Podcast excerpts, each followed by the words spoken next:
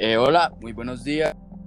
Mi nombre es Samuel Gómez Arenas, del grado octavo de Rosa de Lima, eh, y estoy hoy presentando el deporte junto a mi amigo eh, Juan Felipe Mazo. Bueno, muy buenos días. Yo les vengo a hablar sobre el deporte. Se denomina deporte a la actividad física, como lo puede ser el fútbol, y mental, como por ejemplo lo puede ser el ajedrez, pautada conforme a reglas y que se practica con finalidad recreativa, profesional o como medio de mejoramiento de la salud. El deporte descrito bajo estas circunstancias tiene un amplio historial dentro de la historia humana. Eh, con el paso del tiempo ha sufrido variaciones menores, creándose nuevas formas de deporte y dejándose de lado otras. Con frecuencia el deporte se practica bajo la forma de una competencia. En este tipo de orientación puede, eh, puede distinguirse entre aquellas manifestaciones deportivas que son individuales y aquellas que son grupales.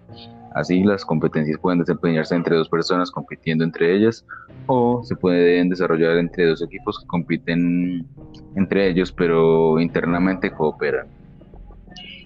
El deporte también es una actividad reglamentada, normalmente de, de, carácter competitivo y que pueda mejorar la condición física de quien lo practica.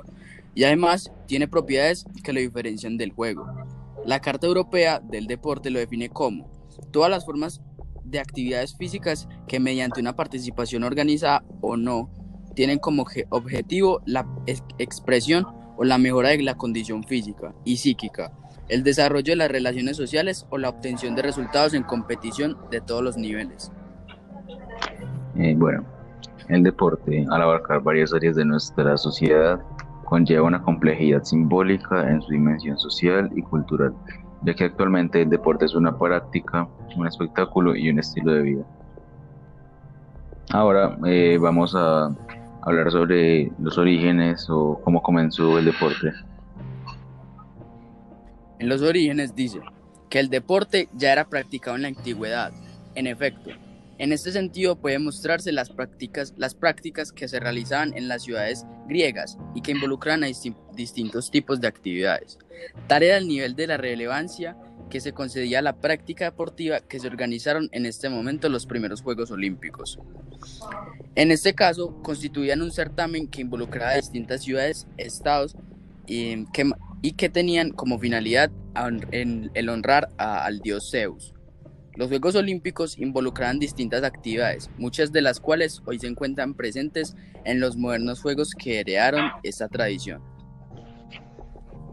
También podemos ver que eh, existen utensilios y estructuras que pues eh, podrían dar a entender que los chinos ya realizaban actividades deportivas hace más de 4.000 años, entre 1066 y 771 a.C.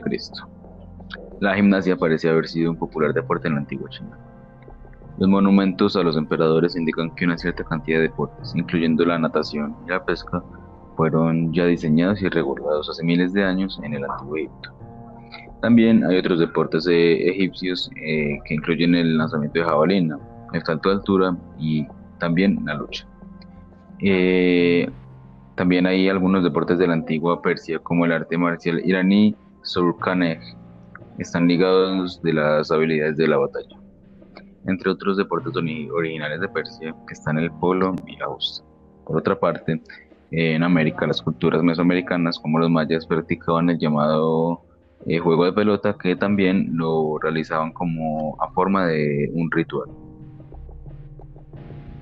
Bueno, por último, una amplia variedad de deportes estaban y ya establecidos en la época de la antigua Grecia, y la cultura militar y el desarrollo de los deportes en Grecia. Se influyeron mutuamente.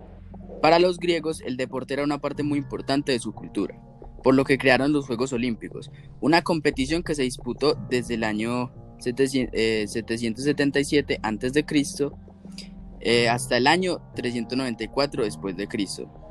Cada cuatro años en Olimpia una pequeña población en el Peloponeso griego, en 1896 se celebraron los Juegos Olímpicos de la era moderna, en Atenas. Gracias a la iniciativa del barón Pierre de Coubertin eh, de recuperar el espíritu de los antiguos Juegos añadiendo un carácter internacional. Los Juegos Olímpicos modernos, regulados por el Comité Olímpico Internacional, se han convertido en el mayor evento deportivo internacional multidisciplinario con más de 200 200 naciones participantes. La profesionalidad del deporte se convirtió en algo común en la sociedad. Gracias a los medios de comunicación masivos, se dio a conocer por todo el mundo acerca de la práctica de algo para perfeccionarlo y generar bien en nuestro cuerpo. Muchas gracias.